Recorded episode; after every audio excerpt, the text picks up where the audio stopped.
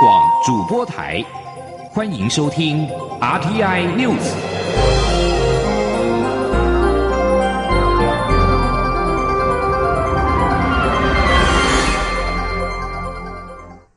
各位好，我是李自立，欢迎收听这一节央广主播台提供给您的 RTI News。欧盟药品管理局将血栓事件列为 A Z 疫苗极罕见的副作用。卫福部专家今天紧急召开会议讨论此事。指挥中心在下午举行记者会，宣布国内仍然继续接种。除了原本已经建议使用避孕药或者荷尔蒙治疗者停药二十八天以后再接种，将在接种注意事项中特别提醒潜在的风险。记者刘品希的报道：A Z 疫苗引发血栓疑虑，欧盟药品管理局七号表示，血栓应该列为 A Z 疫苗非常罕见的副作用，但施打疫苗的益处仍大过风险。欧洲多国皆对 A Z 疫苗接种年龄提供建议或是限制。卫福部传染病防治咨询会预防接种组 A C I P 八号上午特别召开专家会议讨论此事。ACIP 召集人李炳颖医师指出，施打 AZ 疫苗后，各国陆续出现血栓的案例。包括肺部血管栓塞以及深度静脉栓塞，但经过对照研究，已经发现跟施打 A Z 疫苗无关。而这次欧盟比对发现的新进展是，施打 A Z 疫苗后出现罕见的弥漫性血管栓塞并发血小板低下的现象有上升趋势，尤其是六十岁以下的女性，发生率为百万分之几。他说：“但是有一些更罕见的。”就是因为某些自体免疫的反应引起来的广泛性的血管栓塞，那这个东西最主要有两种临床表现，一个是发生在脑部的静脉窦静脉窦的栓塞，就是有脑部一个比较大的一个静脉，然后另外一个是在肠系膜的静脉栓塞，这两个栓塞，它从有打疫苗跟没有打疫苗的族群的发生率看起来。是有上升的趋势，哈，所以 A G 疫苗的确是有这种危险的信号。李炳颖指出，如同欧盟所言，这是罕见的不良反应，存在一定的潜在风险。但接种 A Z 疫苗仍是利大于弊，而且其他疫苗也多少都有安全上的问题，像是辉瑞 B N T 疫苗跟莫德纳疫苗产生严重立即性过敏反应的发生率也是百万分之二到百万分之五之间。所以委员会议决定还是继续接种 A Z 疫苗。但必须做好更周全的配套措施。除了之前已经建议服用避孕药，还有接受荷尔蒙治疗者，应该间隔二十八天再接种。这次也新增在接种注意事项中，特别提醒所有接种者了解潜在风险，一旦出现血栓症状，就要立即就医。卫福部预防接种受害救济审议小组 （VICP） 的召集人邱南昌医师表示，在不同部位的血管栓塞会呈现不同症状，接种注意事项都已经列出。原则上，如果产生血栓的不良反应，会在接种后两周内出现。疫情指挥中心发言人庄仁祥表示，指挥中心会密切注意 A Z 疫苗相关安全性议题，随时滚动检讨施打计划。央广记者刘聘熙在台北的采访报道：A Z 疫苗接种迈入第三周，疫情指挥中心发言人庄仁祥今天下午指出，昨天新增一千三百九十五人施打疫苗，新增加九件不良事件的通报，其中一件是疑似其他严重不良事件，为一名二十多岁男子接种五天后，肢体多处出现了瘀斑，并没认定为血栓，而且紧急就医之后恢复良好。台铁泰鲁格号发生严重事故，造成五十人死亡。行政院长苏贞昌宣誓改革台铁的决心。政务委员、行政院发言人罗秉成今天表示，台铁改革进入中长期，苏奎将主导紧盯各部会后续的执行进度。行政院虽然没有设置专案小组，但协调的层级更高。记者王维婷的报道。行政院长苏贞昌八号在行政院会表示，台铁改革势在必行，他将以紧盯非洲猪瘟疫情防治的态度，紧盯台铁改革进度。媒体询问为何没有设立专案小组或指派政务委员督导台铁改革，行政院发言人罗秉成表示，苏奎去年已经指示行政院副院长沈荣金召开相关会议，跨部会讨论铁道安全问题。罗秉成说，苏贞昌不希望有太多任务型的组织叠床架屋，台铁改革将由苏贞昌主导，紧盯落实进度。没有什么推动小组，就是。由院长在他的政治意志跟决策的执行力上面，及时的、有效的、机动的去处理。那这样的情形底下，面对台铁改革要进入中长期的下个阶段的此时此刻，院长会主导、会紧盯所有的这个部会相关政策的后续执行。交通部八号在行政院会提出五点台铁安全强化措施，包括清查铁路沿线工程，严格要求安全管理，将铁路沿线施工计划依风险等级进行管理，优先建制边波警告系统，修正铁路路线工程规章，以及针对事故类似路线，如弯道处两隧道距离过短，调整运转速度，于两个月内完成调查。交通部次长陈彦博在行政院会后记者会表示，目前。台铁沿线施工的九个路段中，有三个类似泰鲁格号事故，已经暂时停工，待完成风险评估后再继续施工。陈彦博表示，边波 AI 自动预警系统工程需改善十七处，分十五个标案，后续将建置二十五处预警系统，目前正在进行中。中央广播电台记者王维婷采访报道。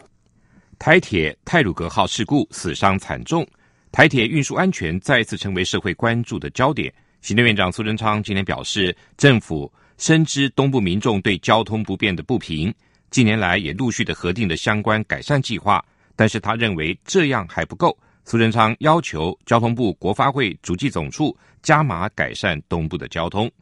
至于交通部长林佳龙提出的书面辞呈，苏贞昌今天指派林佳龙参加泰鲁格号事故的法会。并表示，现阶段以做好善后工作为主，不谈辞呈的议题。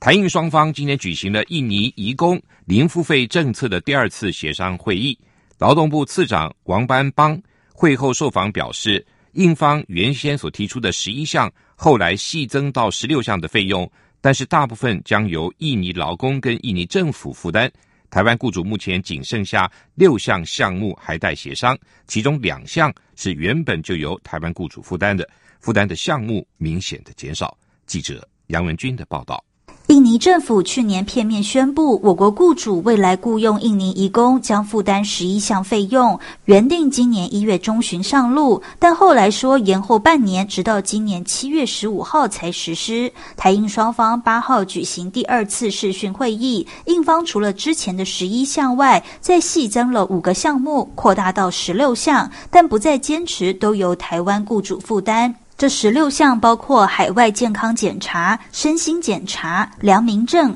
国内交通费、PCR 裁剪费、印尼社会保险费、护照费、培训费含住宿及伙食、训练教材费、专长证明费、来台机票、回程机票、签证费、劳动契约验证费、印尼国内出发地当地住宿费、印尼中介费。王安邦说明，十六项当中有些是原本的项目细分出来，所以整体来说只新增一项 PCR 裁剪费。在讨论后。印方说，前七项将由印尼移工自行负担，培训费、训练教材费、专长证明费三项由印尼地方政府负担，而后面六项则尚待下次会议进一步厘清。剩下的六项中，移工的回程机票、劳动契约验证费本来就由台湾雇主支付。他说。前面七项就是印尼移工自己自己，他们今天有这么说。啊，中间三项就是地方政府，地方印尼的地方政府，然后最后的六项，其中回程机票、劳动契约验证费，现在都是由我们的雇主支付。王安邦强调，这次会议只是先厘清收费项目，还没有进到实质的协商层次。我方也再次重申，应遵照二零一三年台印双边会议的结论，如今任何变动要先经过双方协商。而对于印方表达想要来台湾，王安邦也说，劳动部乐观其成。中央广播电台记者杨文君台北采访报道。二零二零年卷入王立强共谍案的中国创新投资公司主席向新跟龚清夫妇涉嫌与中国国泰公司合作，将国泰诈骗所得隐匿到香港，再将大约新台币三亿元的汇款汇进了台湾的银行，购买台北的豪宅。台北地检署今天以洗钱罪起诉向新夫妇。对此，陆委会副主委邱垂正今天表示，尊重司法机关依法处理，对于个案不予评论。不过，针对中共的统战作为，邱垂正重申，中共长期利用台湾自由民主开放的社会，对我各领域进行统战、渗透、干预、分化，危害民主政体的正常运作日益严重，因此将会持续检视研修反渗透法，以维护国家的安全跟民主防卫机制。记者王兆坤的报道。北检以洗钱罪起诉向新、龚清夫妇。但其涉嫌影响我国家安全的作为再次引起关注。邱垂正表示，政府虽于二零一九年陆续完成国安无法及反渗透法修法工作，但为维护国家安全与民主核心防卫，未来将持续检视研修相关法规，进行必要的法制强化工作。他说，有关于反渗透法相关的安全防卫的法制强化工作，那我们陆委会。会持续会同有关机关进行研议，对于立法机关、社会各界提出强化民主防卫的提案跟建议，政府都会密切的关注，在这个政策研议以及法令研修的过程当中，都会把相关的意见啊纳进研议当中。陆委会三月中旬宣布恢复陆方商务履约或跨国企业内部调动来台。邱垂正表示，目前有二十余家提出申请，人数有百余位，正在进行审查与核准。另一方面，关于港澳对台铁泰鲁格号意外的关怀慰问，邱垂正表示，陆委会有直接接获来自在台港人及许多港澳民众或团体，透过我驻港澳机构表达慰问，并希望解囊捐款。陆委会除感谢外，将协助代转慰问信函及善款。邱垂正强调。台湾与港澳的交流因疫情受到影响，但距离未阻断两地人民多年来建立的情感连结。特别是港人目前处于艰困处境，仍以具体行动表达关怀与捐书，展现大爱无疆及台港民众的深厚情谊。政府将秉持一贯的善意、务实、互惠态度，持续推动台港澳关系的良性互动。中央广播电台记者王兆坤台北采访报道。司法院与法务部正全面调查司法界与富商翁茂忠的不当往来案，公布了第二波调查结果跟惩处名单。不过，民间司改会今天质疑情节真相仍然不明，呼吁立法院调阅小组应该彻查，并要求司法院长许宗力跟法务部长蔡金祥向全民道歉负责。对此，司法院下午回应表示，这次已经全面检视司法院现有的卷证资料。再有法官、前法官的姓名部分内容，调查人数共三十七人，如有没有遗漏？依照司法院现有的卷证资料，无从认定受调查者有犯罪嫌疑。如果侦查机关要进行侦查，司法院也予以尊重。日本福岛第一核电厂在三一核灾之后持续产生的核废水，明年将达到存放容量的上限。日本媒体报道，日本政府有意在十三号决定将稀释后的核废水排入海。日本政府严拟把核废水排入海洋，但是渔民担忧会加强外界对渔产的负面观感，对此强烈反对。日本放送协会 NHK 报道，由专家组成的委员会在去年二月向日本政府提出了核废水的处理方式。指出，现实的处理方式是将核废水的浓度稀释到规定标准以下，再排入大海或大气中。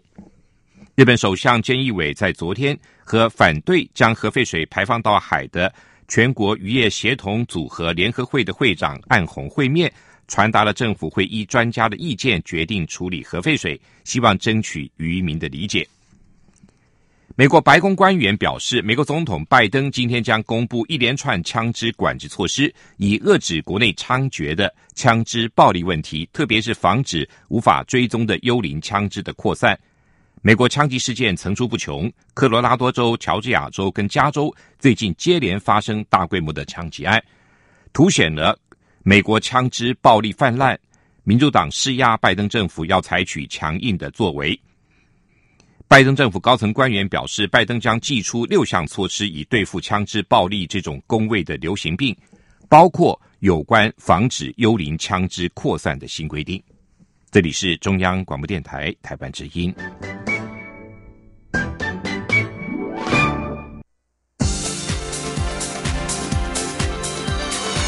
这里是中央广播电台台湾之音，欢迎继续收听新闻。欢迎继续收听新闻。蔡英文总统今年接见二零二零第十六届国际杰出发明奖得奖人。总统指出，面对后疫情时代的挑战，产业创新升级是台湾一定要走的路。总统期盼得奖人跟政府一起努力，提升台湾研发的风气跟能量，促进产业的创新发展。记者欧阳梦平的报道。蔡英文总统在接见时致辞表示，国际杰出发明家奖除了表扬具有卓越贡献的发明家，还有一项很重要的目标，就是要让全球创新发明事业能够更进步发展。特别是去年面对疫情挑战，活动不仅没有中断举办，参加及得奖的人数都再次创下新高，可见该奖项在业界的重要性及影响力。总统并指出，国际杰出发明家奖不断与时俱进，为台湾产业注入更新、更多的能量。像是在二零一六年，政府开始推动生技医药等五大创新产业，从那年起，国际杰出发明家奖也增设了最高生技大赏，表扬生技医药领域的发明人。当生技医药产业有政府的重视及民间的支持，就能激发出更多潜力。而政府也透过修法，促进产业创。创新，总统说：“那么过去几年来，为了促进产业创新，我们完成了科学技术基本法和产业创新条例的修法，来鼓励更多人的投入。现在面对后疫情时代的挑战，产业创新升级更是我们一定要走的路。”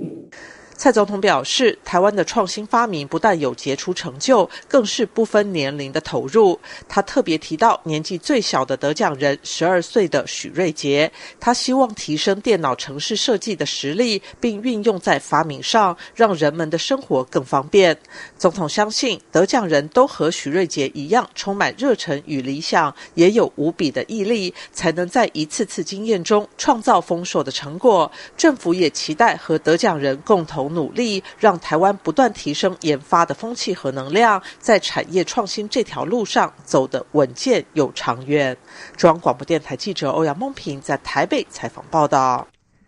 苗栗、台中跟北彰化的部分地区在六号起开始分区供水。行政院长苏贞昌今天在行政院会裁示，相关单位要求汲取上一次覆水拖延的教训，降低对民众的冲击。苏贞昌表示。对于因为限水而受到冲击的产业民众，请财政部主动办理减税等措施。记者王维婷的报道。旱象严峻，苗栗、台中、北彰化地区六号起开始分区供水。行政院长苏贞昌八号在行政院会表示，政府要想方法降低对社会的冲击，并汲取上次覆水拖延四十小时的教训。这次覆水比例已经提高至百分之九十二，处理明显有进步。苏贞昌也请财政部主动办理限水受冲击产业的减税措施。政务委员、行政院发言人罗秉成转述说。经其经一事长一智，这一次的处理状况显然有有进步，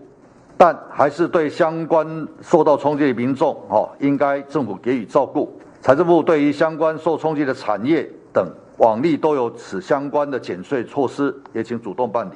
苏贞昌也感谢地方政府预为掌握辖内各医疗院所、学校、团扇等用水状况，准备水塔及排定水库载水路线，和感谢国防部动员国军官兵提供九十辆水车协助运水。对于六月进入丰水期后降雨可能持续偏少的情形，苏贞昌请各部会做好万全应应，持续赶办紧急海淡厂、浮流水、地下水利用、移动式净水设备以及建筑工地地下水运用等事项。中央广播电台记者王维婷采访报道。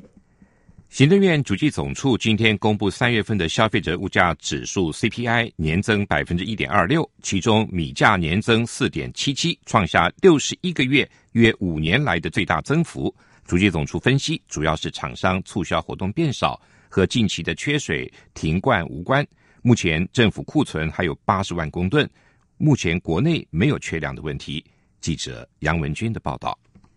主机总处八号公布三月消费者物价指数 CPI 年增百分之一点二六，主要是油料费受去年低基期影响，年增百分之十七点零八，创二十九个月来新高。机票价格也上涨百分之二十四点九八，创有调查来最大增幅。其中，行政院稳定物价小组关注的十七项民生物资中，米价年增百分之四点七七，创六十一个月约五年来最大增幅。主席总处分析，主要是厂商促销活动变少，和近期的缺水停灌无关。目前政府库存还有八十万公吨，国内无缺粮的问题。主席总处综合统计处检任视察曹志宏说。库存呢，其实大概到二月底还有八十万公吨。哦，所以米的供应量在国内绝对是充足的，光库存就可以至少供应八个八个月，所以绝对没有缺粮的问题的。值得注意的是，三月短售物价指数 WPI 结束连续二十二个月的下跌，转为年增百分之四点三六。国产内销指数年增百分之七点八八，创十一年来最大增幅。主要是化学材料、基本金属、石油及煤制品价格上涨所致。曹志宏指出，WPI 通常会领先 CPI 两季，若涨幅持续，推测会影响到下半年的物价。中央广播电台记者杨文君台北采访报道。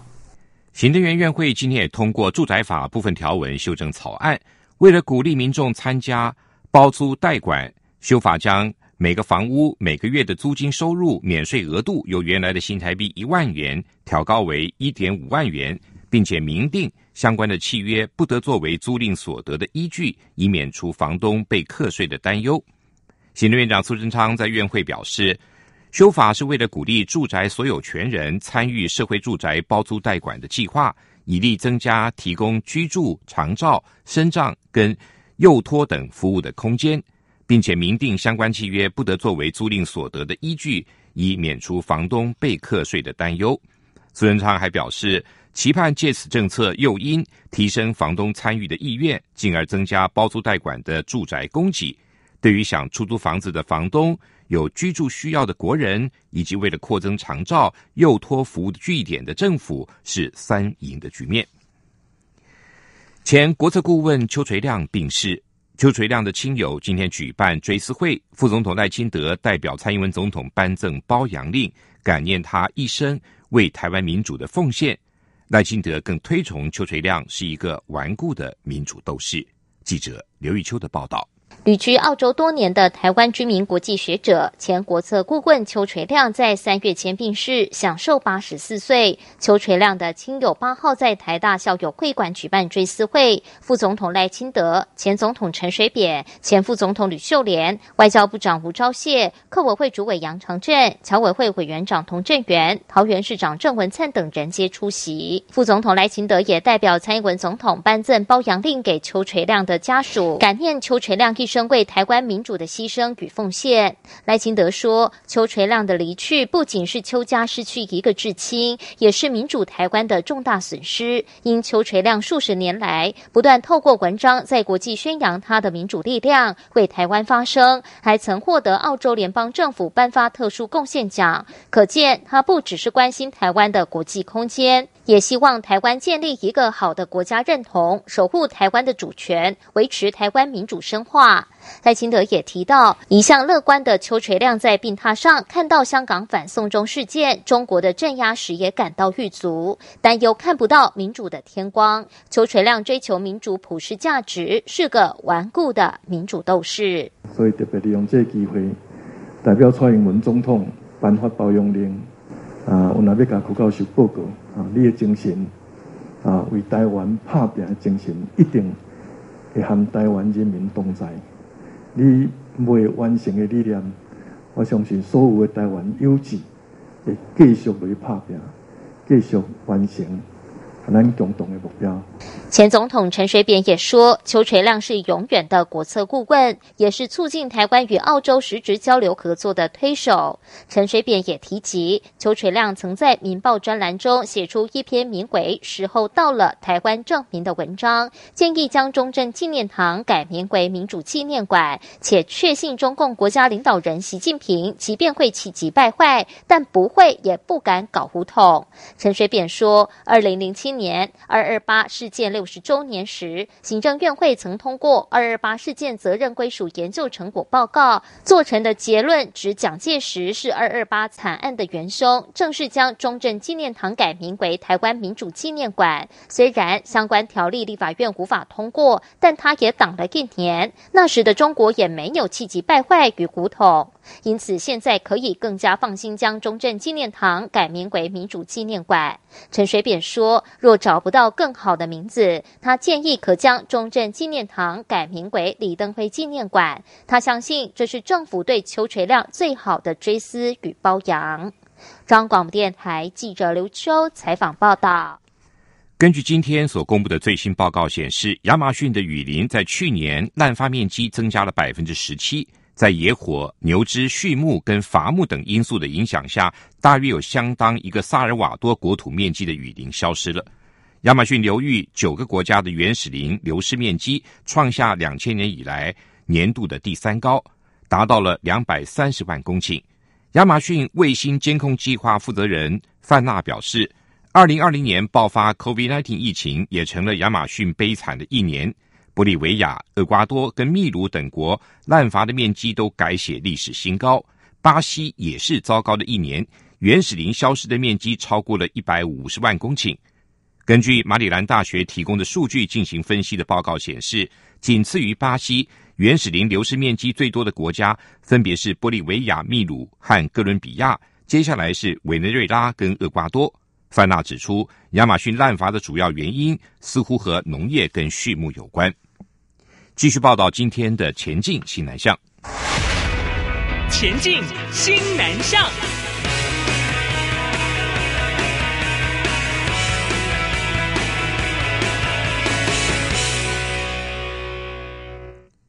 印度历史悠久的英文报纸《印度时报》四号刊登社论，支持印度跟台湾提升双边关系，相互合作，不必过度的忌惮中国。印度外交部发言人。巴格奇代表印度政府的 Twitter 发文，对台铁泰鲁格号事故表达哀悼之意。这是印度政府首次对台湾事务公开发表声明。中华民国外交部和外交部长吴钊燮先后都转推巴格奇这篇推文，同时对印度政府表达感谢。这篇以新德里与台北合作，既互惠互利，也向中国传递明确讯息为题的社论指出。蔡英文政府上任之后，积极推动新南向政策，致力强化台湾跟印度等东南亚和南亚国家的关系。事实上，印度跟台湾在多个领域都能携手合作，从智慧城市、农业技术到半导体和再生能源，甚至是汉语的学习。台湾教育中心能够取代中国问题重重的孔子学院。越南南部近日举办大专校院的招生咨询日。驻胡志明市办事处前往参展，成了上百个摊位中唯一的外国教育部门。台湾疫情稳定，对境外生敞开国门，让学生印象深刻，频频的探寻留学资讯。越南的国家高中考试，就是高中毕业跟大学入学二合一的考试，在七号的八号登场。越方循例会在考试前后分别举办招生咨询日。协助学生探索跟确立志向。驻胡志明市办事处秘书欧继熙表示，这一次共有上百个摊位、近百所的越南大专校院参展，吸引了超过两万名学生前往。而驻胡志明市办事处是唯一前往设摊的外国教育部门。摊位上大大的 “Study in Taiwan” 让学生们相当的好奇。欧继熙还表示，在 COVID-19 疫情发生前。台湾都会有几十所大专校院前往，而今年受到疫情影响无法成行。驻胡志明市办事处特别编撰的教育手册，提供前来台湾留学的资讯，还有各学校的排名等，让越南学生们参考。欧继熙表示，越南学生对于台湾都很有感情，一听到母校因为疫情不能到越南参展，纷纷都表达意愿协助驻胡志明市办事处设摊，并且为越南的高中生解答疑惑。以上这节 RTI News 由李自力编辑播报，谢谢收听。